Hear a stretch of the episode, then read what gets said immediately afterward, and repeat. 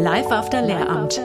Ich bin ja eh hier schon kalter Kaffee, zweite Karriere, mich will doch keiner. Und das ist so, oh, den Leuten das so abzunehmen, ist mir so wichtig. Denn was soll dich denn über diese ätzende Durststrecke einer beruflichen Veränderung tragen, wenn nicht deine intrinsische Motivation und die Hoffnung darauf, dass du einen geilen Job kriegen kannst, wo du Bock drauf hast, wo du gestalten kannst. Und wenn du diesen Rahmen noch nicht mal gedanklich aufmachst, ah, ja, dann ähm, ja, kannst du auch in eine Behörde stempeln gehen und dein Leben lang nur Stempel draufdrücken. Live After Lehramt, der Schulfrei-Podcast über Hürden im Beruf, berufliche Neuorientierung und Existenzgründung für Lehrerinnen und Lehrer. Dein wöchentlicher Befreiungsschlag aus der beruflichen Unzufriedenheit.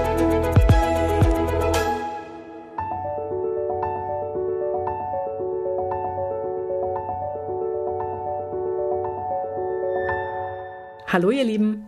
Ich bin heute hier mit der Alex Dressler und dem Markus Teibrich und heute haben wir wieder die ganz spezielle, besondere Situation, dass wir hier rein formal Mitarbeiterin und Chef im Gespräch haben. Aber darüber, wie eure Zusammenarbeit gestaltet ist, werden wir heute bestimmt noch viel erfahren. Ich weiß aus meinem eigenen Team, ja klar, formal ist das so, aber mal gucken, wie ihr arbeitet. Vielleicht ist das relativ enthierarchisiert, würde ich euch mal unterstellen. Da wollen wir heute ganz viel drüber erfahren. Ganz herzlich willkommen, Alex, und herzlich willkommen, Markus. Ja, hallo. Schön, dass wir da sein dürfen. Sehr gerne. Ja, ich freue mich auch ein bisschen vielleicht über unsere Geschichte und über ja, Alex neuen Werdegang vielleicht auch ein bisschen zu berichten. Genau. Bei Alex gibt es noch die spezielle Besonderheit, dass wir uns schon ein bisschen länger kennen, denn du mhm. warst Teilnehmerin im Schulfreiprogramm und ich durfte live mitverfolgen, wie du deine Suche begonnen hast, welche Bewegungen da in deinen Überlegungen waren und irgendwann kam die Mail, ich habe meinen Traumjob gefunden. Das, ja, war, genau. das war ganz toll, genau. Und so habe ich das mitverfolgt, wie du begonnen hast, bei Markus zu arbeiten. Magst du dich mal zuerst vorstellen, Alex? Und dann kommen wir gleich zu Markus. Ich bin Alex, äh, bin 34 und habe die letzten fünf Jahre an einem Gymnasium in Kassel gearbeitet. Bin jetzt im Unternehmen bei Markus seit Oktober, also noch gar nicht so lange, erst drei Monate, vier Monate jetzt. Mhm. Markus? Ich habe irgendwann mal äh, Mathe und Chemie auf Lehramt studiert und auch ein bisschen als Lehrkraft gearbeitet und hatte aber das Glück, während meinem Studium bei zwei tollen sozialen Initiativen zu sein. Und eine davon war damals Rock Your Life. Und mit Rock Your Life haben wir an der Schule, wo ich damals als Werkstudent war, Jugendliche begleitet in der neunten, zehnten Klasse, die es schwer gefallen ist mit Schule. Und da ist auch die Idee entstanden, dass wir das Projekt Herausforderung, was es schon an vielen Schulen gab, vor allem an freien Schulen, umzusetzen an einer öffentlichen Schule. Ja, und dann bin ich irgendwie dabei hängen geblieben. Habe das damals quasi als Student noch unterstützt und äh, bin dann irgendwann der Liebe wegen nach Potsdam gezogen, habe dort an der Schule gearbeitet und immer mehr Schulen kamen auf uns zu, dass sie das Projekt auch gerne umsetzen würden. Ja, und dann habe ich irgendwann mir die große Frage gestellt, Verbeamtung, ja, nein, Lehrer sein, ja, nein, oder traue ich mich jetzt mutig zu sein und in Selbstständigkeit zu starten? Ja, und das habe ich dann gemacht. Drei Jahre weitergespult. Sind wir jetzt ein kleines Team, was dabei ist, das Bildungsprogramm Herausforderung einfach machen, weiter zu verbreiten. Da wollen wir heute gerne mehr darüber erfahren. Ich habe jetzt gerade schon entnommen, dass es diese Herausforderungen schon gab und du bist dann dazugestoßen. Das musst du uns gleich alles mal erklären. Alex, wie bist du eigentlich auf Markus und seine Arbeit aufmerksam geworden? Genau, also ich war, als ich mich dann entschieden hatte, so ein bisschen aktiver zu gucken und äh, so ein bisschen raus aus der Schule zu orientieren, war ich bei LinkedIn viel unterwegs und habe da viel geguckt nach Bildungsprogrammen, unterschiedlichen Arbeitgebern, die mich interessieren und bin dann ich muss zugeben, wirklich total zufällig auf irgendeinen Post, entweder von Herausforderungen oder von Markus selbst gestolpert und dachte, ach, das ist ja cool, was die machen. Das hat mich direkt interessiert. Ja, habe erstmal gefolgt, erstmal geguckt, mich Markus vernetzt und dann war irgendwann tatsächlich die Stellenausschreibung über LinkedIn. Wir suchen eine Programmmanagerin für und gerne ab sofort und wo ich dann dachte, ja, sofort. Zack und los und mich dann einfach beworben und das hat auch gleich gut gepasst. Klasse. Darum, ich sag's ja jetzt mittlerweile fast in jeder Podcast-Folge, Leute, macht euch LinkedIn-Profile. Das hast du ganz toll und mutig gemacht, Alex, weil im Programm zögern dann auch immer einige und, ha, soll ich das? Und ja. was denkt meine Schulleitung und so? Genau ne, so. Man, weiß halt nie, man weiß halt nie, was die Schulleitung dazu, ne? Oder die sind ja, viele von denen sind ja auch aktiv bei LinkedIn. Mein alter Schulleiter ist auch aktiv bei LinkedIn und dann weiß man halt nicht, auch wenn man dieses Open to Work Zeichen mhm. setzt das hat echt Überwindung gekostet und zu sagen, ich mache das jetzt einfach und zeige mich damit auch der Welt bei LinkedIn, dass ich Arbeit suche und da irgendwie auch bereit bin, angesprochen zu werden oder zu interagieren. Ja, schön. Jetzt haben wir ja beide oder für euch beide die Situation, eigentlich für uns drei, wir sind ja alles Ex-Lehrer sozusagen. Ganz spannend ist ja immer, wie diese Entscheidung eigentlich zustande kam. Ne? Markus, du hast das schon so ein bisschen hergeleitet, aber da würde ich gerne bei euch beiden mal die Lupe drauf halten. Alex, wie hat sich das bei dir eigentlich so angebahnt? Du hast dann ja, klar, wir haben zusammengearbeitet, aber auch das hat ja sicherlich eine Vorgeschichte, bis mhm. man sich entscheidet, okay, ich mache jetzt hier so ein Neuorientierungscoaching, da ist ja wahnsinnig viel abgelaufen. Und mhm. dann ist ja wahrscheinlich im Coaching auch nochmal viel abgelaufen, was mit Entscheidung zu tun hat. Wie war da so bei dir diese Anbahnungsgeschichte der Entscheidung, dem Lehrberuf den Rücken zu kehren? Oh, das ist immer schwer, so ein paar Sätzen oder so ein, zwei Minuten auf den Punkt zu bringen. Ne? Mhm. Ähm, ich glaube, wenn ich es irgendwie runterbrechen sollte, war ich einfach mit den Aufgaben, die ich machen sollte an Schule, nicht so richtig zufrieden, wo ich dachte, boah, vieles davon bereitet mir keine Freude. Ich erlebe mich auch nicht als so selbstwirksam, wie ich es gerne sein möchte. Also gerade im Bereich kreativ sein, selber Projekte anstoßen und da Mitstreiter zu finden, die halt einfach mitmachen. Ne? Schule ist so ein Feld, wo einfach alle unglaublich viel zu tun haben, unglaublich am Rudern sind mit ihren eigenen Aufgaben und den Sachen, die man so zu tun hat. Und da fehlt diese Zeit für Muße und für Ruhe und für Kreativität irgendwie.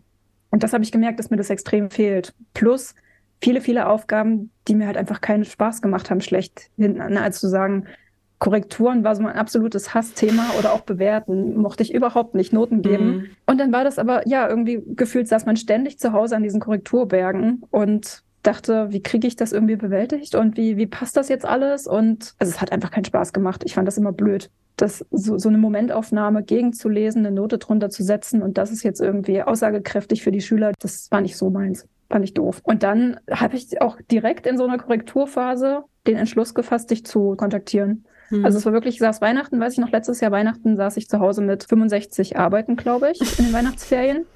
Bin auch direkt nach Hause oh, zu meinen Eltern gekommen, mhm. habe gesagt, so, folgendes.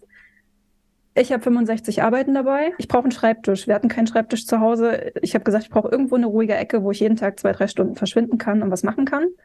Und dann bin ich, da habe ich das gemacht, jeden Tag zwei, drei Stunden hoch äh, ins Gästezimmer und korrigiert und dachte, das kann es doch nicht sein.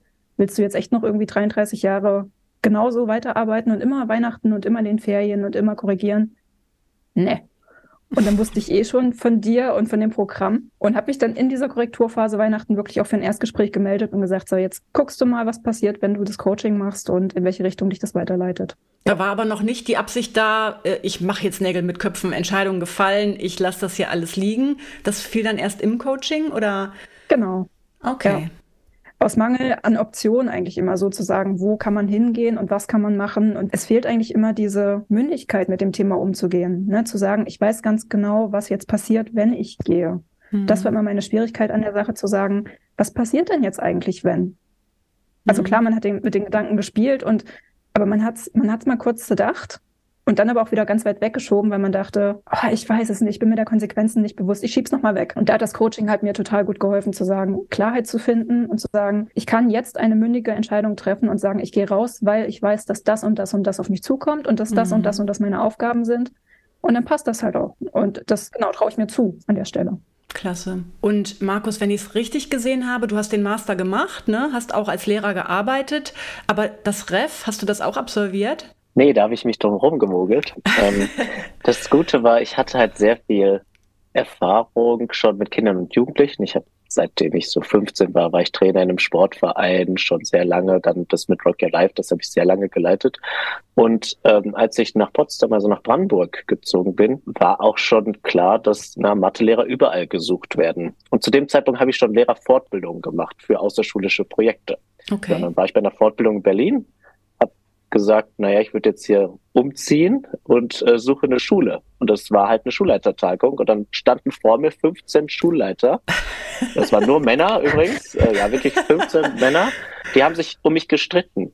Und die Fortbildung, die ich gegeben habe, war zu potenzialorientierter Klassenführung. Da habe ich am Ende gesagt, ich kann gar nicht bei Ihnen arbeiten, weil das, was wir jetzt drei Stunden besprochen haben, wenn Sie jetzt mich einfach einstellen würden, ohne dass Sie mich weiter kennenlernen, das würde total meinem äh, Bild von, wie man mit Mitarbeitenden umgeht, ähm, widersprechen. Aber die haben einfach aus purem Mangel und der pure Not heraus mhm. haben die irgendjemanden eingestellt und das darf man eigentlich gar nicht sagen. Man kann ja Gehalt schlecht im schulischen Bereich diskutieren, aber ich habe als Gegenangebot sehr viel Entlastungsstunden bekommen und zwar mehr als der Schulleiter selbst. Ähm, deshalb verrate ich auch nicht die Schule, an der ich war. Puh, ähm, okay. Mhm. Und hatte ganz tolle Rahmenbedingungen von Klassen, die ich mir aussuchen durfte.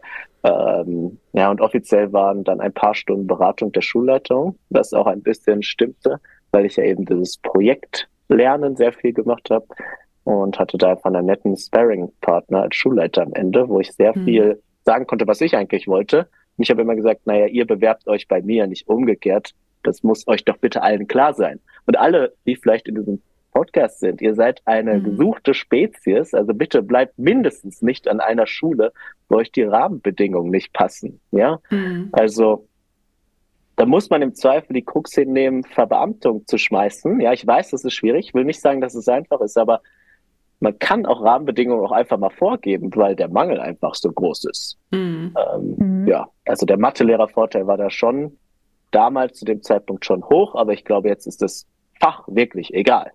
Ähm, und man kann da sich die Schule auch auf jeden Fall aussuchen. Ja, ist vielleicht, ähm, ja, muss ein Stück mutig sein, aber das hat dann einfach funktioniert und ich bin auch reingestolpert. Ich habe mir das ja gar nicht vorgenommen. Dann wurde ich einfach angestellt, musste so ein Eignungsverfahren machen, also Unterrichtsbesuche auch das war aber dann kein Problem. Und dann lief es halt. Dann habe ich halt auf ein paar Euro im Monat verzichtet und war dann halt nicht verbeamtet. War mir dann halt egal.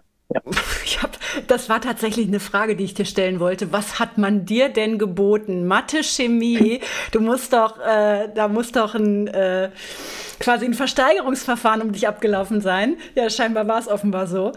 Sehr witzig. Ja. Ich, ich kenne natürlich auch die Kehrseite. Also ich habe auch schon Gespräche geführt mit Geisteswissenschaftlern mit einem Profil, äh, zum Beispiel Philosophie, Geschichte und so. Gerade an Gymnasien, da sind diese Fächer auch extrem gesättigt. Ne? Da äh, gibt es immer befristete Anstellungen und wird bald ein Gespräch mit jemandem kommen, der hatte nämlich genau die Kehrseite des Problems. Und da sieht man, das ist super schulformabhängig und dann eben auch fächerabhängig. Aber größtenteils kann ich das bejahen. Ja, klar, Grundschulen sind super gesucht, genau wie Berufskollegs und dann natürlich die MINT-Fächer. Und dann möchte ich auch ermutigen, ihr könnt die Bedingungen diktieren, weil ich sehe auch bei den Dienstherren, das ist ja schon im Namen, ne? Äh, das ist so eine, so eine, so eine Lehenswesen, so ein, so ein Selbstverständnis von, ihr müsst jetzt hier dankbar sein für die Brocken, die wir euch hinwerfen. Äh, aber man kann doch, wenn man den Mut sich rausnimmt, den Spieß echt umdrehen. Und ich sehe das immer wieder, sobald Kundinnen und Kunden aufs Tableau bringen, ja, ich kann auch kündigen, dann krempelt sich das Verhalten doch sehr um. Auch das Verhalten von verwaltenden Behörden. Dann werden plötzlich Angebote gemacht. Ah, wir haben hier aber doch noch was und so, ne? Also, ja, diese, das ist ein super Hinweis. Man kann da tatsächlich ein bisschen mehr in die Forderungshaltung gehen und aber den die Bedingungen halt erstmal haben, ne? Mhm, das absolut. Genau, es ist einfach haben, nicht, es ist nicht normal im, in dem Bereich Beamtentun und öffentlicher Verwaltung ist es einfach nicht der Standard, aber in jedem, bei jeder Bewerbung in einem Unternehmen würde man ja auch abklopfen, was habe ich von der Stelle und Gehalt ist ja nur eine Komponente davon. Ja, was kann ich mhm. hieran lernen? Das finde ich super wichtig. Warum soll ich einen Job machen, wo ich nichts dann lernen kann, mich nicht weiterentwickeln kann? Finde ich auch eine kritische Frage äh, mhm. äh, immer wieder. Wenn das eine Schulleitung nicht beantworten kann, dann sind wir in der falschen Institution gelandet. Ja. Ja, Genau. Wenn das Argument immer nur das Gehalt und die Sicherheit ist. Ne? Ähm, und leider wird man da ja so ein bisschen reinsozialisiert, auch übers Referendariat, wo man immer klein gehalten wird, dass man dafür dankbar zu sein hat. Und wenn es einem nicht passt, äh, nee, dann kann man ja gehen, ist auch falsch, weil es ist, äh, nee, man geht ja nicht, man ist ja verbeamtet.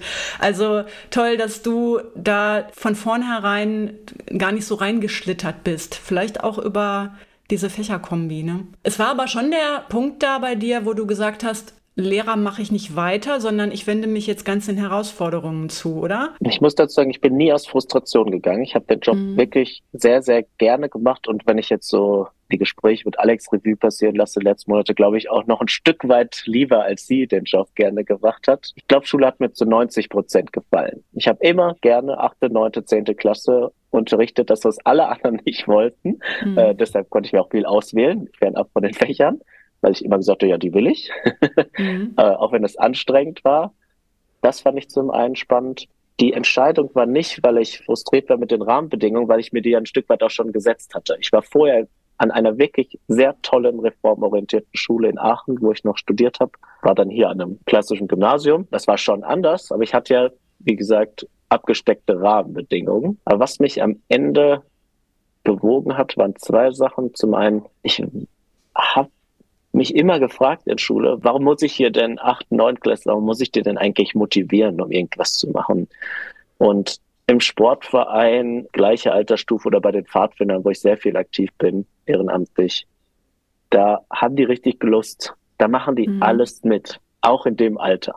Vielleicht nicht immer sofort, aber viel, viel mehr. Und warum ist denn der Unterschied so riesig? Ich hatte immer den Eindruck, dass in meinem Freizeitbereich, dass die Kinder da mehr über Mathe lernen, obwohl wir Pfadfinder-Gruppenstunden äh, gemacht haben, mhm. ähm, als in meinem Matheunterricht, dass da einfach zu wenig bei rumkam. Und ich glaube, mein Unterricht war schon super innovativ und auch interaktiv. Also ich war die meiste Zeit in der Sporthalle im Matheunterricht, ja. War schon im Vergleich zu anderen Kollegen nicht, weil ich jetzt angeben möchte, aber die, die Lernerfolge auch in messbaren Ergebnissen bei Vergleichsarbeiten und so waren vergleichsweise gut. Aber ich war immer so frustriert, warum ist das in dem freien Lernbereich, klappt es so viel besser? Und das hat mich so gereizt bei dem Projekt Herausforderung. Es findet in Schule statt, hat aber auch vieles von informellen Lernen, sehr viele Züge. Und ich wollte einfach wissen, wie kriegt man das zusammen? Das hat mich so, das motiviert mich immer noch diese Frage, wie kriegt man das hin? Deshalb arbeiten wir auch bewusst in Schulen. Wir können das auch als Ferienfreizeit machen, aber dann wird es nicht die Schüler erreichen, aus meiner Sicht, die es am meisten nach vorne bringt. Und diese Frage wollte ich für mich lösen und die hat mich irgendwann nicht mehr losgelassen. Ähm, ja, und die motiviert mich bis heute. Was kann man für Jugendliche insbesondere machen, dass sie nicht so orientierungslos die Schule verlassen und nicht wissen, wer sie selber sind, was sie eigentlich gut können und nur defizitär auf sich schauen. Ja. Mhm. Mhm. Das sind, glaube ich, so mhm. die zwei großen Punkte. Und äh, am Anfang hast du gesagt, die Frage, warum muss ich die hier immer motivieren? Da denke ich auch so drüber nach, kann man eigentlich jemanden motivieren? Also als würde ich von außen kommen und wie soll ich den motivieren? Man kann nur motiviert sein aufgrund der Rahmenbedingungen, weil jemanden zu motivieren, das doch, kann doch immer nur extrinsisch sein durch Anreizsysteme oder sowas. Ne? Wie kann ich kommen und jemanden motivieren, außer zu sagen, hey hier Noten zum Beispiel. Ne? Ähm, aber die Art von Projekten, wie ihr sie macht, das ist eine vollkommen andere Kategorie, auch der Sinnstiftung. Warum mache ich das jetzt? Ah, ich mache es für mich. Ne? Das bringt mich auf dieses Thema Werte, was da ja drin steckt. Alex, und da habe ich mich gefragt, inwiefern ist die Arbeit, die du jetzt ausführst, mit den Herausforderungen näher an deinen Werten? Also, boah, schwierige Frage, ne?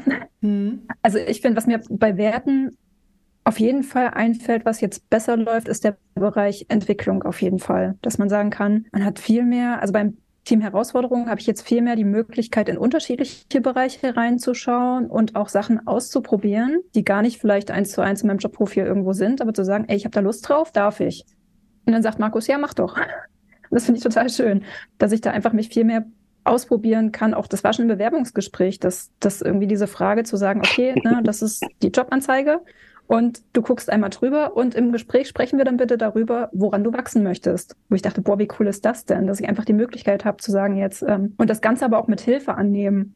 Also nicht wie in Schulen es so oft der Fall ist, dass man reingeschubst wird und zu sagen, du machst das schon und es läuft schon, sondern zu sagen, ja, fang mal an, wenn du Hilfe, Hilfe brauchst, dann bin ich da und kann da unterstützen. Also ne, dieses riesengroße Entwicklungsfeld und dann aber auch dieser wertschätzende und achtsame Umgang miteinander der halt in Schule an vielen Stellen viel zu kurz kommt. Aber wie gesagt, das ist auch der Arbeitsbelastung vieler Leute einfach geschuldet, dass, dass da gar nicht die Zeit und die Kapazität und die Möglichkeit da ist. Da müsste ein Happiness Manager angestellt werden an jeder mhm. Schule oder irgendwas. Mhm. der da wirklich dabei ist und guckt und da organisiert und die Leute irgendwie auch zwischendurch immer wieder in Gespräche verwickelt und sowas. Das, das fehlte mir dann an allen Ecken und Enden. Was den Inhalt oder die Mission eurer Arbeit betrifft? Das finde ich halt auch spannend, weil das ist halt auch krasser Gegensatz zur Schule. In der Schule hast du ja immer feste Themen, die gesetzt sind und die man auch in dem Rahmen pädagogisch umsetzen soll. Also man kann sich immer auch bestimmte Schwerpunkte raussuchen, die man macht, aber die Rahmenthemen sind halt gegeben und die muss man machen. Und das ist jetzt das Schöne im Projekt Herausforderung, dass sich ja die Schüler, die wir betreuen oder mit denen wir diese Workshops machen, die können sich selber ein Projekt aussuchen. Sprich, ne, da fragen wir die einfach mal, auf was hättest du denn richtig Lust? Was möchtest du denn gerne ausprobieren? Woran möchtest du persönlich wachsen? Und das ist halt eine ganz andere Herangehensweise. Und dann kriegt man die auch viel mehr, als wenn man sagt, weiß nicht, wir hätten ja auch drei, vier Sachen vorgeben können, zu sagen, wir machen irgendwas Sportliches, wir machen was Kulturelles und wir machen was Soziales oder so. Das, das, das, sucht euch eins aus. Aber da haben sie jetzt halt wirklich die Möglichkeit zu sagen, die suchen sich irgendein Herzensprojekt aus, was sie wirklich, wirklich gerne mal umsetzen wollen und wo sie persönliche Learnings für das ganze Leben mitnehmen können. Und das ist mhm. Also einfach eine ganz andere Geschichte als in der Schule. Wir hatten ein Vorgespräch und da hast du gesagt, ich kann es nicht mehr so ganz rekonstruieren, das, das, was du uns immer im Coaching eingebläut hast, das ja. lebe ich jetzt in meiner genau. Arbeit. Was, was habe ich euch denn eingebläut, wenn ich da mal nachfragen darf? Das habe ich, hab ich Markus auch schon gesagt, ne? dass wir dieses intensive Arbeiten an Werten und Stärken, was wir auch im Coaching bei dir gemacht haben und dieses ne, Entwicklungspotenzial raus aus der Komfortzone, dass man, dass man sich weiterentwickeln kann. Ne? Das war so krass zu sehen, wie sich das im Programm Herausforderung halt auch widerspiegelt. Mhm. Weil genau diese Arbeit machen wir mit den Schülern auch. Wir setzen uns mit denen zuallererst zusammen, machen so ein paar Inspirationsfragen zu sagen, welche Person findest du interessant, was davon ist im Prinzip sinnvoll für dich und wo würdest du gerne andocken und auch diese Fähigkeiten oder diese ähm, Kompetenzen der Person, was, was davon möchtest du können? Und dann wirklich zu gucken, welche Werte, welche Stärken, welche Entwicklungsfeldern sind denn wichtig für dich, mhm. woran du arbeiten möchtest oder die du mitnehmen möchtest, die du einbringen möchtest in dein Leben. Und das fand ich so eine krasse Parallele einfach zwischen dem Coaching, was wir gemacht haben, und dann, wie sich das in der neuen Arbeit irgendwie wiedergespiegelt hat. Hm. Ja. Super, das freut mich. Gleichzeitig also es freut mich total, gleichzeitig erschüttert es mich auch, dass vielen Lehrkräften diese Fragen so fremd sind, ehrlich gesagt. Dass man kommen muss mit einem Projekt und das reintragen muss. Äh, klar, Lehrkräfte sind super offen für sowas, aber wenige haben sich damit selbst schon explizit für sich auseinandergesetzt. Auch weil sie in einer Kultur leben und arbeiten, die das gar nicht fördert. Also die dafür überhaupt mhm. nicht sensibilisiert ist, sondern ja. äh, so sehr wir dagegen anarbeiten, gegen dieses Bild vom Nürnberger Trichter, letztlich geht es doch darum, Material in Menschen reinzustopfen und wo das, äh, das ganz anders herum aufzuziehen, das Wachstum und wo möchtest du hin und woran möchtest mhm. du dich reiben und was inspiriert dich? Diese Fragen werden ja gar nicht gestellt. Also die werden vielleicht ja. mal durch den Lehrplan im Ethikunterricht gestellt oder im Rallyeunterricht oder ich als Englischlehrerin, wenn Sechstklässler auf Plakaten ihre Lieblings-YouTuber vorstellen oder sowas, dann dürfen die mal darüber reden, was sie inspiriert, aber als Teil des Lehrplans. Es wird nicht gelebt. Es wird nicht geatmet, diese Kultur, sondern das wird eher so, so. Und heute Stundeninhalt, was findest du so cool? okay, das war ein Sprechanlass. Daran haben wir jetzt, oder im Französischen, daran haben wir jetzt das Passé Composé geübt. Genau der, so. Content ja. war halt, was findest du so cool, damit du auch motiviert bist, das Passé Composé anzuwenden. Das ist doch Absolut, der Rahmen, ja, genau wie Schule, das, also, das hat mich auch immer so. Ja, und das fehlt halt, diese Momente des Innehaltens, aber auch als Erwachsener, ne, zu sagen, was ist mir denn eigentlich wichtig? Welche Stärken bringe ich mit? Wo möchte ich weiter mhm. wachsen? Man, man versumpft irgendwann so in seinem Alltagstrott vielleicht so ein bisschen mhm. und stellt sich diese Fragen einfach gar nicht mehr. Und das ist voll mhm. schade, weil dadurch geht so viel Potenzial auch einfach verloren, dass man hat und dass man, was man haben könnte an verschiedenen Optionen oder Sachen, die man ausprobieren kann. Aber das ist einfach, wenn man, wenn man nie diese Ruhe und diese Zeit mal zum Innehalten irgendwie hat und nutzt, wenn man nicht gerade mhm. ein Coaching macht oder sowas. Ich würde da gerne mal so ein bisschen rauszoomen, weil wir haben ja ein großer Teil, den wir machen, sind ja Lehrerfortbildung, ja, und nicht, also es gibt die Schülerworkshops, aber es gibt eben auch vor allem so Multiplikatorschulen, äh, Schulungen, äh, wo dann Lehrkräfte eben fortgebildet werden. Und ein Kommentar, den wir ständig hören, ist irgendwas, ja, ich kann die Fragen ja für mich selber nicht beantworten was wir mhm. da von Schülern verlangen in, im Rahmen des Projektes. Und deshalb durchlaufen wir das teilweise mit den Lehrkräften dann auch einfach mal selbst.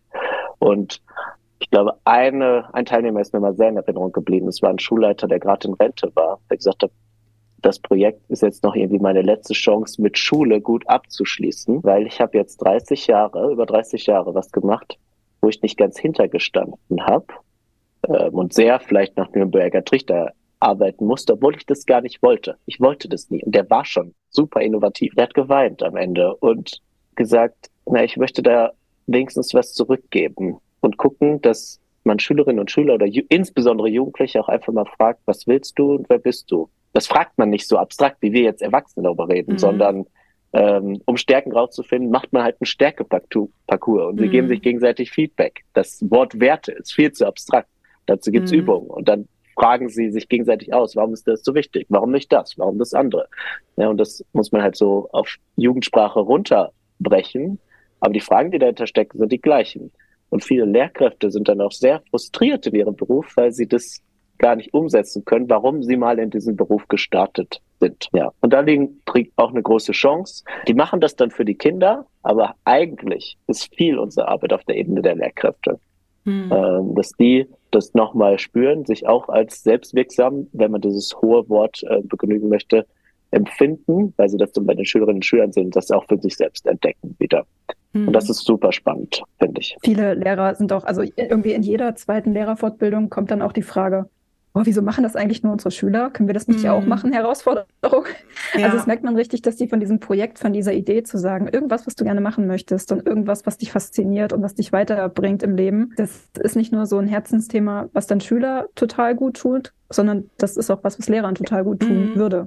Mm. Da ja. auch selbst, selbst sich mal ein Herausforderungsprojekt zu suchen, vielleicht im Team oder im Kollegium irgendwas zu machen in die Richtung, das äh, wird immer, also so, so oft gefragt, wenn wir da irgendwie unterwegs sind und irgendwas machen. Finde ich auch total toll und interessant zu sehen, dass das einfach so ist, ja. Ja, da schließt sich auch der Kreis zu meiner Arbeit, weil ich immer wieder feststelle, so, du weißt das, Alex, es gibt so eine, so ein ähm, so die ersten Etappen des Kurses, da mhm. kommt man sehr mit sich in Kontakt. Ne? Wer ja. bin ich? Was will ich? Was brauche ich? was ist denn meine Vision? Und das löst bei vielen Lehrkräften so eine unglaubliche Emotionslawine aus, dass sie sich diese, also dass sie dazu angeleitet werden, sich diese Fragen zu stellen, weil sie sagen, naja, aber ganz ehrlich, darf ich denn so groß träumen? Muss ich nicht gucken, mhm. was der Arbeitsmarkt hergibt?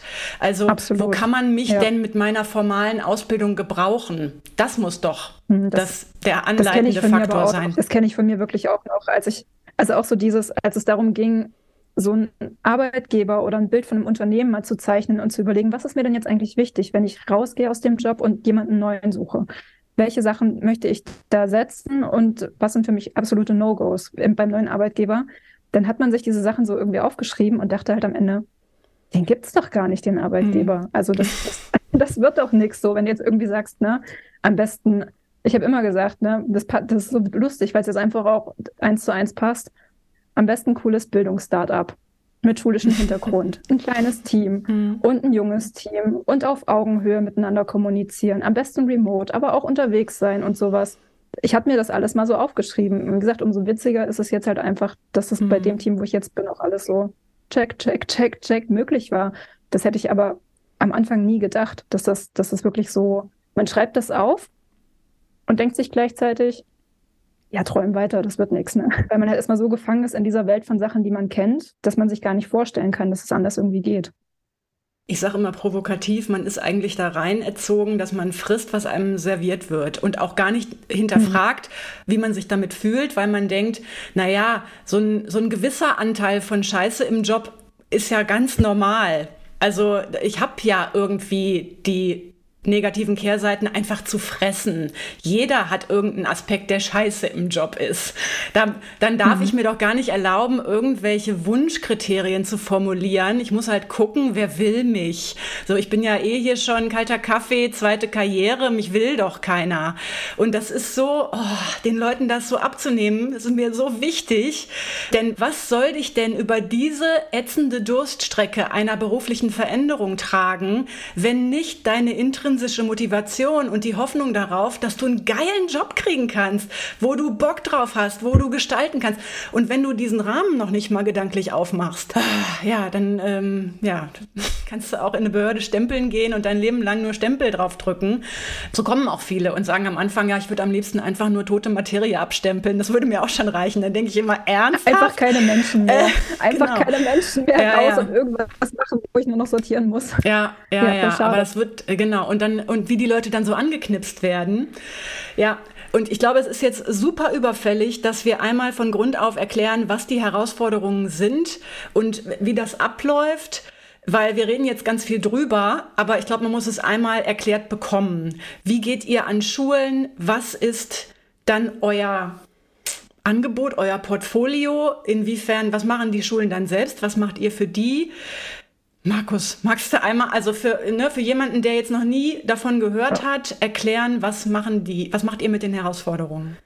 Genau, ich will es einmal auf zwei Ebenen erklären, nämlich einmal aus Sicht der Schülerinnen und Schüler und dann gleich das, was wir hauptsächlich machen, weil wir die Rahmenbedingungen Schule eben nutzen. Aus Sicht der Schüler ist es, ich werde gefragt, was ich machen möchte und setze ein Projekt beispielhaft um, von der Ideenfindung über die Planung, die Umsetzung bis hin zur Reflexion. Ja, das ist, es ist eigentlich gar nichts Besonderes. Es ist klassisches Projektlernen, nur gemünzt auf eine bestimmte Altersgruppe, meist bei uns achte, neunte, zehnte Klasse.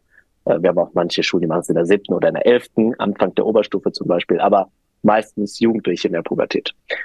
Und die sind ja schon allein überwältigt, dass sie gefragt werden und brauchen mhm. auch einiges an Zeit, äh, bis sie verstehen, dass sie sich wirklich ein Projekt aussuchen dürfen. Das, das dauert. Ja? Das ist das, was wir machen auf der Ebene der Schülerworkshops. Wir sammeln mit den Ideen, starten in die Planung. Die Planung machen sie dann im Rahmen des Unterrichts. Ja, da sind wir dann jetzt nicht dabei. Manche machen das als Projekttage, als Projektwoche oder eine Stunde die Woche. Da gibt's wirklich alle Formen für jede Größe und also für große, für kleine Schulen, für wie viel Zeit wir dafür aufbringen wollen, sehr unterschiedlich. Ja, und dann gehen sie halt einfach los und setzen dieses Projekt um. Und ich sage immer, bis dahin haben sie schon ganz viel gelernt, weil wir buchen, sie buchen ja nicht bei uns eine Erlebnisklassenfahrt, wie Alex das eben gesagt hat. Da gibt's Kanutour, da gibt's Wandern, da gibt's ein Hilfsprojekt, da gibt's das. Sondern sie haben sich das ja alles selber überlegt. Ja, das ist der erste entscheidende Unterschied. Und dann ist der zweite entscheidende Unterschied, dass es eben nicht nur das Event ist, sondern die Reflexionsphase super wichtig ist. Was habe ich denn daraus gelernt? Jugendliche halten das dann für völlig selbstverständlich, dass sie beispielsweise 17 Tage immer gefragt haben, wo man heute übernachten kann, wenn sie unterwegs waren, nach Wasser gefragt haben, nach einem Weg gefragt haben, obwohl das für sie vorher Angst ausgelöst hat, sie, sie sich das gar nicht getraut haben. Das heißt, sie brauchen uns als erwachsene Personen, als, ja, sag ich mal, Projektions- und Reflexionsfläche. Ja, dann merken sie, was habe ich denn hier eigentlich geleistet. Die Projekte können alles Mögliche sein, von der klassischen Wanderung und Kanutour, ähm, also so ein bisschen Action-Abenteuer, alles dabei, ein Drittel der Projekte sind soziale Projekte. Das finde ich immer super schön. Also wenn wir so gucken, wo ist die meiste Motivation, dann sagen Eltern am Elternamt immer, was? Mein Kind hat sich ein Hilfsprojekt ausgesucht? Ja, das war die erste Antwort. Da sind die dürfen, völlig ungläubig. Ganz, ganz ja? kurze Nachfrage. Dürfen sich die Schüler unterschiedliche Projekte aussuchen oder macht die ganze, der ja. ganze Zug macht eins? Ah ja, okay. Nee, unterschiedliche Projekte. Die Umsetzung ist in okay. Kleingruppen, meist wow. vier bis sieben. Das heißt, mhm. Also so eine Standardschule hat dann so 90 Schüler, äh, Schülerinnen und Schüler in einem Jahrgang. Das heißt, dann sind es so 20 Projekte grob, ja, die alle unterschiedlich sind und alle von den Schülern selbst entwickelt sind. Also wir machen selten Einzelprojekte, weil mir auch wichtig ist die Kompromissfindung, der Teambuilding-Charakter dahinter und wir sonst gar nicht so viel Begleitpersonen finden würden, die die Schüler in den Projekten begleiten. Aber es sind sehr unterschiedliche Projekte. Ja, und dann, wie gesagt, das Reflektieren, zu gucken, was habe ich denn da eigentlich ähm, gelernt. Das heißt nicht, dass die Projekte eins zu eins so klappen, wie sie geplant haben. Ich sage immer, in meinem Matheunterricht scheitert man immer, wenn die Klassenarbeit kommt und dann ist man frustriert und kann das nicht wieder gut machen, was die Wochen davor passiert ist, weil da kriege ich eine Note und dann geht's weiter. In Projektherausforderungen ist das schön, ich kann jeden Tag einen Fehler machen und jeden Tag scheitern, weil ich kann es morgen besser machen. Ich werde nicht bewertet, sondern die Begleitperson, äh, weil sie eben nicht unter 18 sind, die die Projekte begleitet, die sind wirklich als Coaches da und unterstützen die in dieser Reflexionsprozess. Und zwar jeden Tag. Und das ist ein sehr guter Weg, um aus so einer Abwärtsspirale rauszukommen und zu sehen, ach, das kann ich, das kann ich auch. Ich bin nicht nur schlecht in Mathe oder habe eine Leserechtschreibschwäche. Ich kann anderen helfen. Ja, ich habe heute die anderen getröstet und mhm. so weiter. Das sind ja super wichtige Momente. Ja, das ist das Projekt auf der Schülerebene. Und was wir machen, sind dann Lehrerfortbildungen dazu, die Konzeptionierung. Wir begleiten den Schulentwicklungsprozess. Man kann bei uns zwar auch Einzeltage für Fortbildung machen, aus, zum Beispiel aus dem Bereich Coaching, aber wir begleiten typischerweise eine Schule ein bis anderthalb Jahre bei der Umsetzung. Darauf committet sich die Schule und wir helfen so lange, bis es klappt. Auch unsere Fördermittelgeber, wir sind halt im gemeinnützigen Bereich und die Stiftungen, die uns unterstützen, haben, finden das ein super wichtiges Merkmal, weil wir nicht einfach vorbeikommen und sagen, wie toll es ist und dann sind wir weg, bis es halt funktioniert, unterstützen wir eine Schule dabei. Das ist ein wesentlicher Unterschied. Ja, und die Lehrerfortbildungen sind aus dem Bereich Coaching. Oft auch, wie mache ich denn Elterngespräche? Also da ganz viele Angst vor. Und da unterstützen wir. Auch wie man noch Geld akquiriert, wie man mit Unternehmen in dem Projekt kooperiert ähm, und so weiter. Ja, das sind halt alle Maßnahmen, die dafür da sind. Ähm, es gibt auch Schulen, die machen das alleine. Wir sind auch ein großer Entlastungsteil, der da ist. Mhm. Und wir stellen den Rechtsrahmen dar, weil Schulen meistens gar nicht die Zeit hätten, alle Kinder- und Jugendschutzmaßnahmen umzusetzen. Und da sind wir als Träger der Kinder- und Jugendhilfe eben halt auch Experten von außen, die die Qualität sicherstellen in diesem Bereich. Genau. Mhm. Also auch wenn jemandem zwischendurch ein Versicherungsfall passiert, dann wird das über genau. euch abgewickelt. Ah, okay. Richtig. Man muss halt wissen, es ist halt außerhalb von Schule. Mhm. Wir versichern das Ganze als Träger, weil sie unterwegs sind mit nicht schuleigenem Personal ähm, und nämlich unseren mhm. Ehrenamtlichen. Und deshalb versichern wir das Ganze als Träger. Formal werden die Schülerinnen und Schüler in der Zeit aus der Schule entlassen. Und ja, wenn mhm. dann, also im letzten Jahr gab es bei knapp 2000 Kindern vier Versicherungsfälle. Mhm. Ähm, die waren sehr überschaubar. Also es passiert mhm. nicht mehr oder weniger als sonst. Genau, aber das handeln wir dann auch alles, ja. Mhm. Also ihr befähigt die Schule, es selbst zu tun. Ihr kommt nicht da rein mit großem Zinnober und Manpower und dann macht ihr ja. den ganzen, ne, den ganzen Orga-Rahmen, sondern ihr schult bestimmte Gruppen vom Kollegium, die sich genau. dafür ausersehen haben, das an ihrer Schule mhm. selbst umzusetzen. Okay. Mhm. Genau, wir machen uns quasi überflüssig. Deshalb ja. werden wir auch gegenfinanziert von Stiftungen. Ja. Mhm, ja. Genau, Unternehmerisch wär... doof, aber für die Schule gut. ja.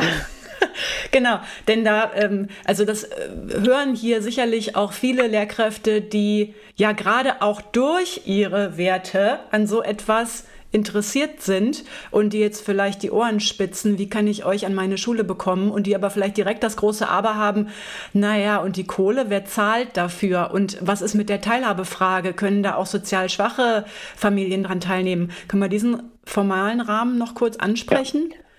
Das kann ich gerne sagen, weil wir das natürlich immer sofort gefragt werden. Dadurch, dass wir Träger der Kinder- und Jugendhilfe sind, können also alle Jugendlichen oder können, die bildungs- und teilhabeberechtigt sind, da wird es sogar komplett dann bezahlt. Das wird eins zu eins erstattet, wie bei einer Klassenfahrt auch. Das ist so das eine, ja. Und wir können natürlich auch etwas leichter steuern als Sozialunternehmen, wenn da Schülerinnen und Schüler bei sind, wo es dann eben knapp ist. Die sind nicht bildungs- und teilhabeberechtigt, aber dadurch, dass wir dann ja mit einem Schlag eine große Masse abdecken, können wir dann auch immer gucken. Also kurzum, in den letzten fünf Jahren ist nie ein Kind nicht mitgefahren, weil es am Geld gescheitert ist.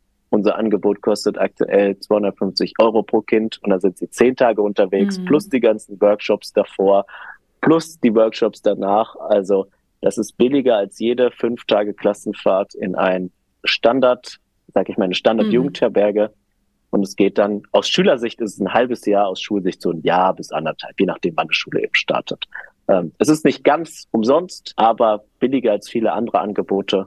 Und von den 250 Euro sind schon 100 Euro das Budget für unterwegs, was sie selber verbraten mm. können. Ja, alles andere ist für die Begleitperson, für die Ausbildung drumherum.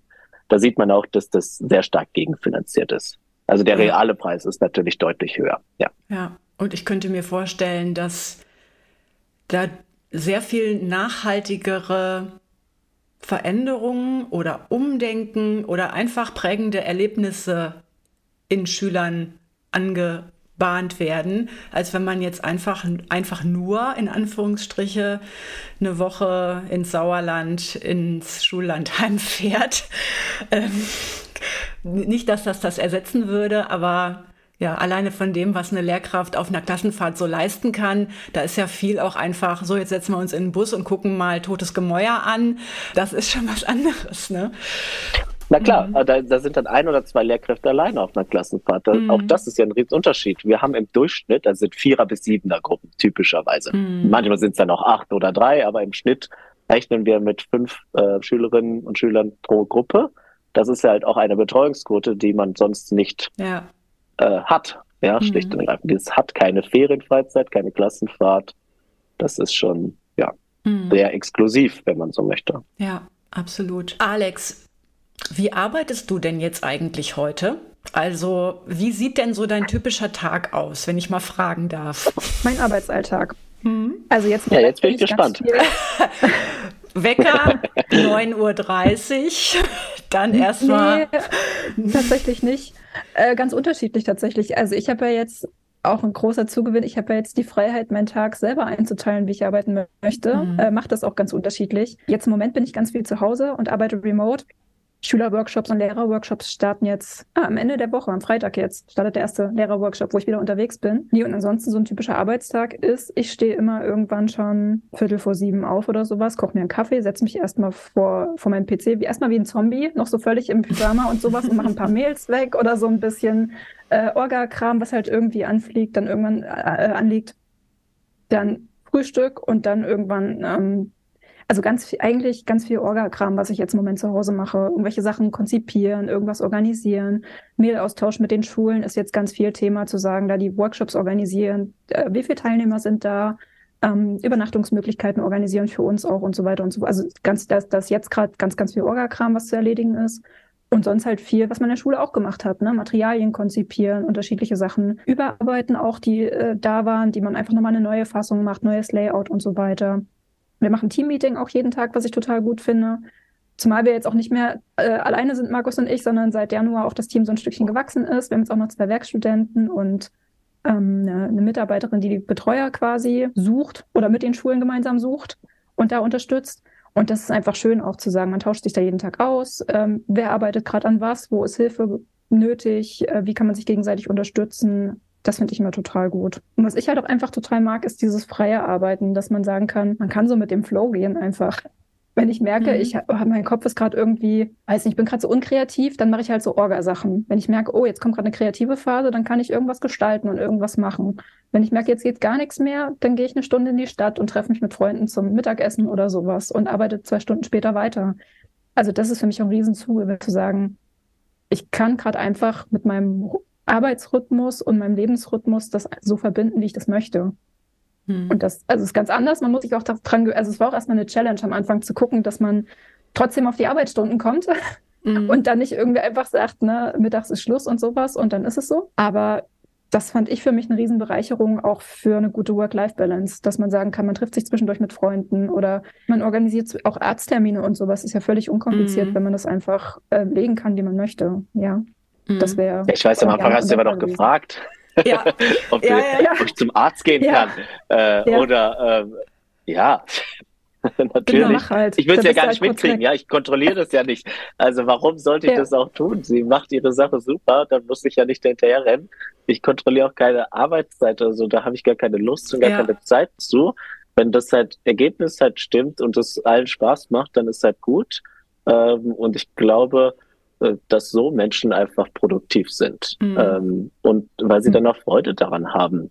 Na, jetzt hast du ein bisschen auch von den Orgasachen erzählt und sonst bist du natürlich auch einen großen Teil unterwegs. Ja, also jetzt gerade genau. weil der ja. Halbjahreswechsel ist jetzt halt viel Organisation ja. und mhm. ab nächster ja. Woche ist quasi jetzt sechs, sieben Wochen am Stück mit drei Tagen unterwegs sein ungefähr. Genau, ja? da ist dann jede Woche mhm. zwei, drei Tage irgendwelche Schülerworkshops oder irgendwelche Lehrerworkshops, wo wir unterwegs sind. Und das finde ich halt auch toll, diesen Wechsel aus also man, manchmal ist auch zu viel, wenn man die ganze Zeit unterwegs ist. Manchmal ist auch zu viel, wenn man die ganze Zeit zu Hause ist. Am schönsten ist wirklich dieser, dieser Wechsel aus, wenn man, wenn man sagen kann, man ist zwei, drei Tage unterwegs, vor Ort mit, mit den Leuten am Interagieren und machen und so weiter. Und dann ist dann diese Ruhephase danach, wenn du aus diesen Schülerworkshops wiederkommst und sagen, ach, heute Office-Tag und sowas, ein bisschen was mhm. nacharbeiten, Mails verschicken. Das finde ich für mich auch ein guter, guter Wechsel zwischen diesen Formen, wie du arbeitest. Mhm. Ja. Na, ja. und auch das ist ja, habe ich dir ja nicht vorgegeben, das hast du ja auch so ausgesucht. Ich sage ja auch immer, ja. okay, wenn du jetzt gerade mal eine Phase hast, hast du keine Lust bei Schulen zu sein, ja, dann setzen wir halt unseren Honorartrainerpool ein. Ist auch, also mhm. das ist, äh, das kann Alex sich aussuchen, wie sie möchte. Also es wäre auch möglich gewesen, den Job ähm, zu machen. Ich bin, ich habe noch zwei, drei Kinder und will zu Hause bleiben und will gar nicht unterwegs sein. Ist es halt natürlich dann mehr Organisation, weil dann mehr Honorarkräfte eben ähm, zur Tat schreiten. Ja. Ähm, und so ist es halt auch total offen. Das ist bei mir andersrum. Ich schreibe mal ganz laut hier, wenn irgendwas ist und sage, kann ich das machen? Kann ich da los? Das finde ich auch cool. Nee, das finde ich auch cool von Markus, dass der da gleich dieses, von Anfang an dieses Vertrauen hatte zu sagen, ja, mach, kriegst du hin, mhm. so nach dem Motto. Ne? Also da mhm. gar nicht irgendwie so einen Daumen drauf hat und sagt, na, ich komme noch mal mit, ich komme noch mal gucken und so, sondern einfach probier dich aus und das wird schon mhm. klappen und das ist alles okay. Und ja. ähm, ich bin super gerne an den Schulen unterwegs, weil ich das auch einfach toll finde. Sage ich auch jedes Mal, wenn ich da bin, wie unterschiedlich die Schulen auch sind, wo wir arbeiten. Und es sind irgendwie alles coole Schulen, die Innovation auch leben. Also die irgendwelche coolen Projekte oder Sachen neben Herausforderungen machen, wo man dann ankommt und denkt, stopp, was ist das hier? Ihr habt Lernbüros, ihr habt wirklich für jeden Schüler einen Arbeitsplatz. Wie cool ist das denn? Ist euch das bewusst? Mhm. Ja. Oder ach cool, ihr macht einen Friday, ihr habt also immer, immer offene Projektstunden am Freitag und sowas. Das ist ja richtig wow. schön. Und ne, dass sie so ein bisschen, also das finde ich jetzt halt für mich auch total interessant, in diese Schulen reinzugucken und da ganz viel zu lernen und mitzunehmen, wie Schule auch anders funktionieren kann. Und wow. mhm. ähm, stell dir mal vor, du arbeitest einfach nur mit diesen ganzen Machern an Schulen zusammen. Mhm. Alle, die Bock haben auf Veränderung. Ne? Und das sind ja. ja immer die Ersten, die hier schreien, wenn wir sagen, wir kommen mit Team Herausforderung. Ja, cool, wir sind dabei. Ja. Und dann, also vom Gefühl her, wenn du an den Schulen bist, hast du immer nur diese coolen Macher, die was verändern wollen, mit denen du interagierst. Das Coole ist, das diese halt coolen Macher Spaß. habe ich auch als Kunden. Also ja. das ist leider das Traurige, weil diese coolen Macher, die, die werden dann zu meinen Kunden, weil sie in der Schule dann irgendwann nur noch vor die Wände rennen, weil sonst keiner ein mhm. cooler Macher ist. Oder weil die Kultur eben so ja. ist, dass ihnen nur Steine in den Weg gelegt werden und sie irgendwann keinen Bock mehr haben, äh, sich dafür den Allerwertesten aufzureißen. Und dann kommen die coolen Macher zu mir. Das ist natürlich für mich schön, weil ich nur mit coolen Machern zusammen. das klingt jetzt blöd, aber nee, ich habe super viele total motivierte, gestaltungswütige Menschen in meinen Coachings. Und das ist mhm. gleichzeitig so ein trauriges Spiegelbild auf Schulen, dass diese Leute darüber nachdenken, dann andere Karrieren einzuschlagen. Ne? Ja, ich musste gerade Ich bin auch hin und her gerissen ja. als mhm. Arbeitgeber, weil ähm, eigentlich möchte ich nicht, dass jemand wie Alexandra bei mir landet. Ja, eigentlich mhm. möchte ich, dass äh, jemand wie Alexandra vor Schülerinnen und Schülern steht. Also rein ganz persönlich. Ähm, wenn ich, ich jetzt mal noch. das Sozialunternehmen, mhm. ähm, ja, tust du. Aber die Tatsache, dass du ja, äh, warum man dann geht, ist eigentlich ja eine traurige Geschichte der Rahmenbedingungen, nicht wegen der Motivation und nicht wegen dem Können dieser Personen. Ich sehe ja im Jahr ungefähr in meinem Job 60 bis 70 unterschiedliche Schulen. Kann, glaube ich, einen ganz guten Querschnitt sagen. Ja, das sind die, die, wo mindestens die Schulleitung irgendeine, äh, irgendetwas anstoßen möchte. Aber auch da merkt man, dass es ja auch unterschiedliche Schulen gibt. Ich bin auch ein Stück weit froh, dass Alexandra nicht vorher alle unsere tollen Schulen kennengelernt hat. Vielleicht hätte sie mhm. dann nicht bei uns angefangen, ja, wenn ich jetzt aus der Richtung sehe. Aber es gibt ja auch schöne und tolle Schulen, die Sachen anders machen. Ja, die gibt es. Und da muss man halt noch schauen, aus meiner Sicht. Ähm, ja, und gleichzeitig finde ich es immer wieder traurig, warum die Rahmenbedingungen von Schule das nicht hergeben. Am Ende ist es ja auch ein Stück weit meine eigene Geschichte ja auch. Mhm. Warum konnte ich das nicht so umsetzen in der Schule? Warum konnte Schule nicht so sein, wie Pfadfinder jeden Tag ist oder wie mhm. es im mhm. Sport und äh, im Sportverein war? Warum hat das nicht geklappt?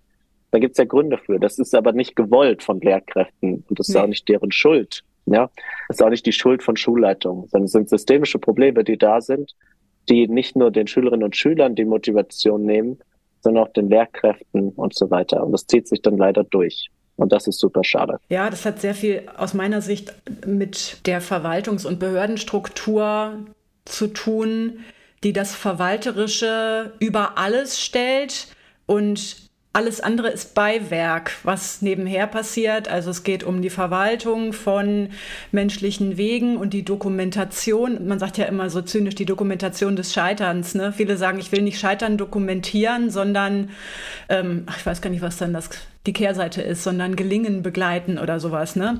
Aber es geht immer über diese äh, ja, alles immer nicht anfechtbar machen und deswegen gut dokumentieren und das steht so über allem. Auch wie mit Lehrkräften seitens ihrer eigenen Dienstherren umgegangen wird, das ist ja auch nicht menschlich zugewandt und auch nicht potenzialorientiert. Viele sind, wenn sie dann irgendwie bei einem Sachbearbeiter anrufen, sie sind nur eine Nummer und einer Nummer verbietet man vieles sehr leichter als einem Menschen mit einem Vornamen und einer Familie, wo man weiß, was interessiert den. Und eine Nummer schiebst du dahin, wo das Loch am größten ist. Also dann werden einfach ähm, Kontingente erfüllt und so. Und das ist so ein bisschen so eine Entmenschlichung, weil alles durch so viele Hierarchieebenen vom Menschlichen so abgekehrt ist. Es ist ähm, ja wirklich ein strukturelles Problem. Du, du hast gesagt, du triffst dich nicht nur noch mit alten Kollegen, sondern auch noch mit Menschen aus deiner, aus deinem Stammtisch, ne? Aus der Coaching-Gruppe. Ja. Ja, genau. schön. Ja, ja, also nicht mehr so super regelmäßig. Wir hatten uns am Anfang wirklich jede Woche auch getroffen und da uns auch wie in der Schule schön Hausaufgaben aufgegeben. Was machst du gerade? Was willst du bis nächste mhm. Woche schaffen? Und so und kleine Übungen und dann auch abgefragt und hast es geschafft und äh, wie bist du da verblieben damit und was sind deine Learnings? Und die sind inzwischen, ich überlege gerade, wir waren so eine Fünfergruppe aus Mädels, die sind jetzt alle raus aus Schule tatsächlich mhm. auch. Wow. Ähm, mhm. Von daher ist das auch spannend zu sehen, wie die jetzt beruflich einfach durchstarten und wer da so welchen Weg geht. Auch alle total unterschiedlich. Aber so richtig regelmäßig, also jede Woche ist es nicht mehr sondern eher so alle zwei, drei Wochen, dass wir uns mal treffen und dann ein Update geben, wie es gerade so läuft. Wir hatten auch schon x-mal überlegt, uns endlich mal zu treffen, wobei das schön verstreut ist durch, durch Deutschland. Also da wird auch ein Treffpunkt zu, zu finden schwierig, aber Idee bleibt auf jeden Fall. Und ich habe auch schon gesagt, wenn ich jetzt so viel unterwegs bin, dann versuche ich da vielleicht immer einfach auch anzudocken und zu sagen, ey, ich bin, äh, mhm. wir haben jetzt ganz viele Termine in Hannover, und da ist zum Beispiel auch ein, eine aus, aus Hannover. Vielleicht sehen wir uns dann da vor Ort mal irgendwie oder kriegen das hin. Ja. Ja. Prima, das freut mich.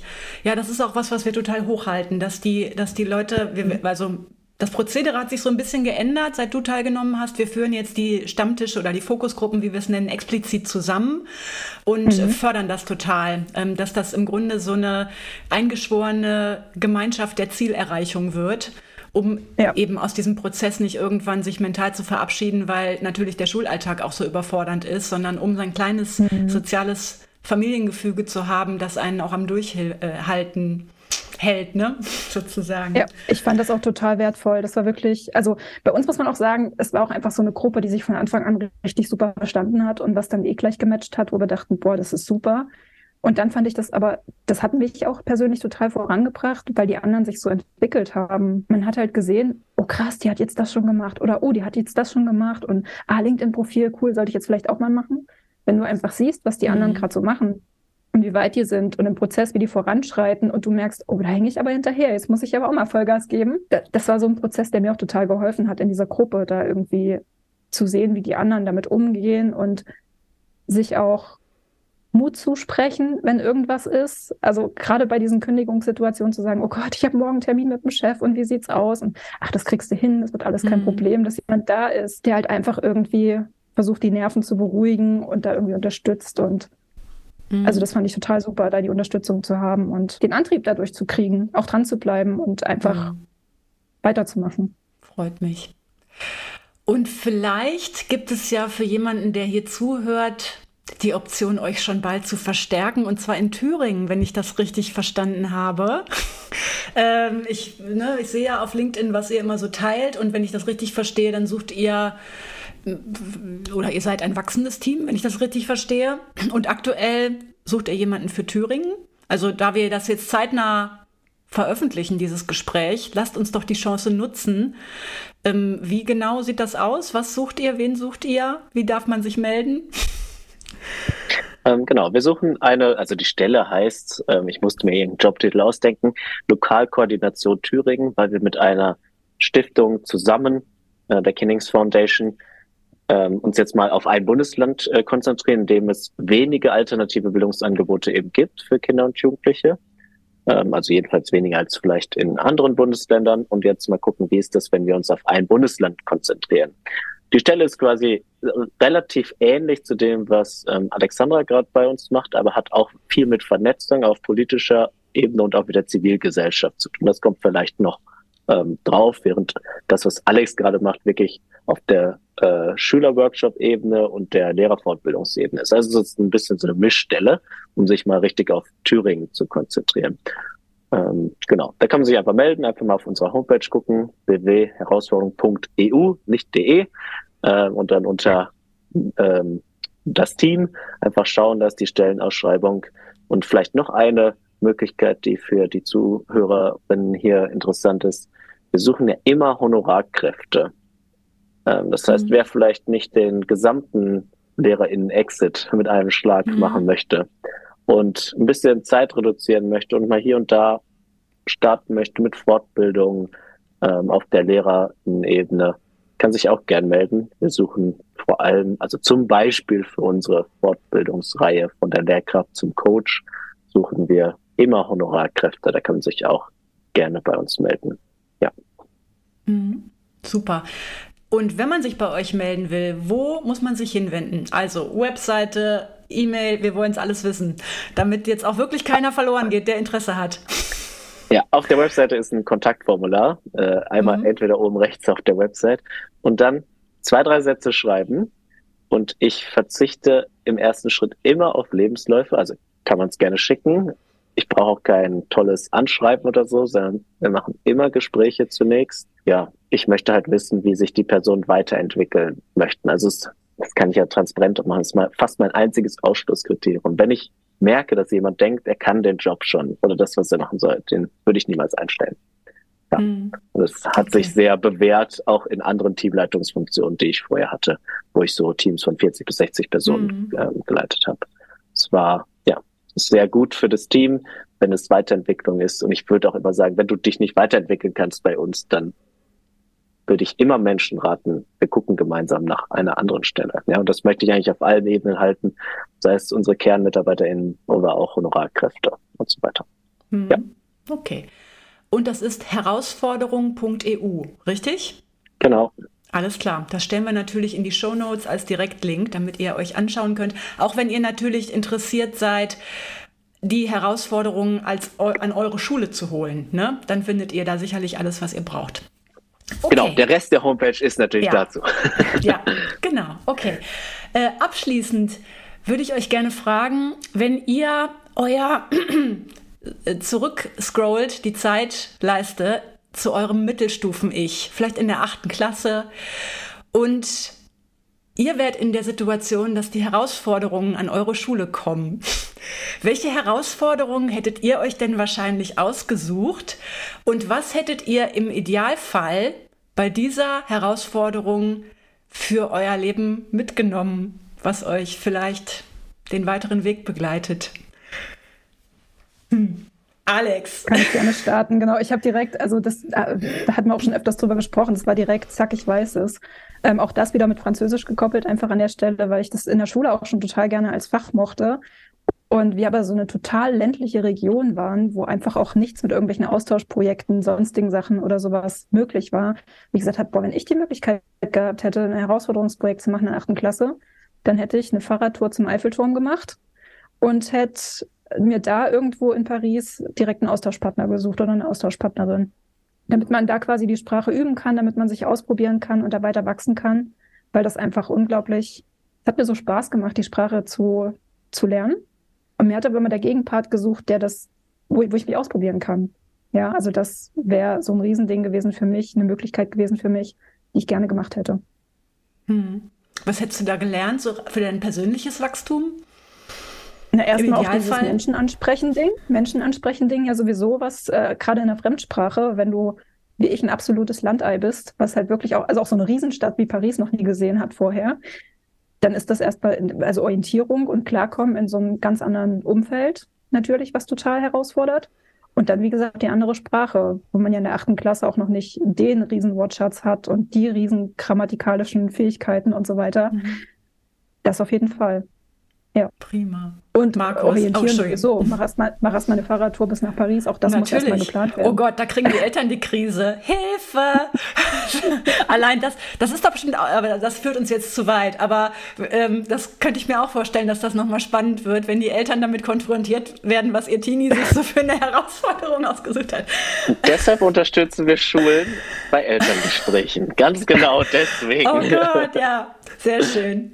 Markus, was hätte sich dein Mittelstufen-Ich ausgesucht? Ich ganz sicher was mit Bewegung. Ich war immer schon der Zappel-Philipp äh, und hatte zum Glück immer Lehrkräfte, die Bewegung zugelassen haben an jeder Ecke. Also ich hätte nicht still sitzen können. Ähm, ich glaube mal, so einen Wald neu zu pflanzen, hätte ich richtig cool gefunden. Also über so ein bisschen Aufforstung zu betreiben. Das. Und sonst die erste Herausforderung, die ich als ähm, Begleitperson begleitet habe, war eine Kanutour 17 Tage. Und es war halt, es war das erste Mal. Es war sehr prägend und ich glaube, das hätte ich auch cool gefunden. Hm. Ja, ich werde das immer wieder gefragt in Workshops und deshalb mhm. äh, kommt es ständig vor, äh, auch wenn ich das gar nicht so sage, dass mich Schülerinnen und Schüler ja gerade, dass sie immer sagen, ja und Markus, was machst du denn jetzt? Du kommst ja dann zu dem Reflexionsworkshop wieder. Du musst auch eine Herausforderung machen.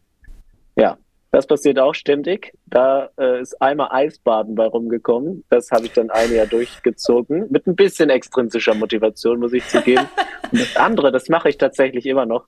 Ich habe gesagt, was so richtig schwer für mich wäre. Ich habe nie ein Instrument gespielt. Ich kann überhaupt nicht Noten lesen oder irgendwas. Musik war immer für mich, war ich nur Konsument und habe gar keine Ahnung davon. Dann habe ich angefangen, Klavier zu üben und ich habe gesagt, wenn der Schüler, der mich da so ein bisschen herausgefordert und provoziert hat, äh, gesagt, wenn du deins auch am Ende beim Schulfest vorstellst, egal wie gut oder schlecht es gelaufen ist, dann spiele ich vor allen vor, egal wie gut oder schlecht es bei mir gelaufen ist mit dem Klavierüben in der Zeit. Ja. Habe ich auch am Ende gemacht, ähm, habe es kurzzeitig bereut, das vor 90 Jugendlichen gesagt zu haben.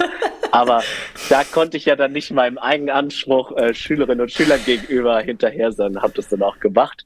Und sie haben auch alle brav geklatscht am Ende. Es gibt ein lustiges Video dazu. Ähm, genau, und ich mache es tatsächlich weiter. Ja. Sehr schön. Sehr schön. Prima. Ich danke euch ganz, ganz herzlich dass ihr uns Einblicke gegeben habt in eure Arbeit. Alex, dass du uns auch in deinen Weg mitgenommen hast. Und es gibt da so viel, was da entsteht und auch von außen an Schulentwicklung mitwirkt und Schülern was mitgibt. Und die heutige Folge hat da vielleicht auch nochmal ähm, einen optimistischen Ton zu beigesteuert. Ich danke euch ganz, ganz herzlich für diese Einblicke. Ja, ja sehr gerne. Sehr gerne.